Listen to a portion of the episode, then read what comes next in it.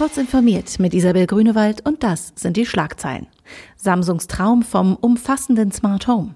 Putin will russische Wikipedia-Alternative aufbauen. Twitter arbeitet an neuen Funktionen und künstliche Gebärmutter soll Frühgeburten retten.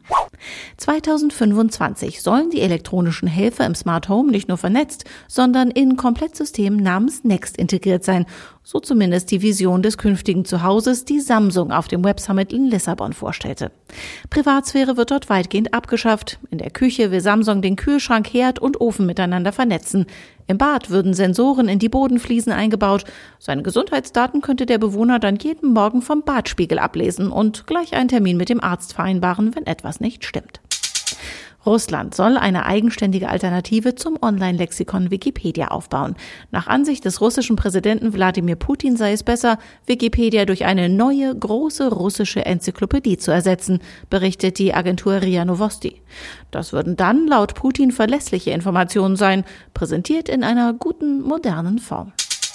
In einem Tweet erklärte Twitter-Vize Dantley Davis, welche neuen Funktionen der Kurznachrichtendienst einführen könnte, etwa die Option, sich selbst aus Konversationen zu entfernen oder die Möglichkeit, Verlinkungen von Profilen zu verbieten. Vor der tatsächlichen Einführung soll unter den Usern über die Nützlichkeit der vorgeschlagenen Funktionen diskutiert werden. Davis hofft, die geplanten Änderungen können das Netzwerk verbessern, indem sie den Nutzern mehr Kontrolle bieten und Missbrauch verhindern.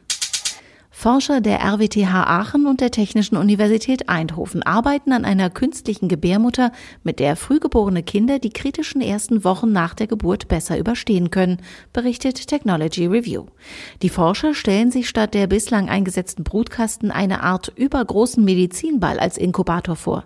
Darin schweben die Frühchen in künstlichem Fruchtwasser und werden von einer künstlichen Plazenta über die Nabelschnur mit Sauerstoff und Nährstoffen versorgt. Diese und alle weiteren aktuellen Nachrichten finden Sie ausführlich auf heise.de.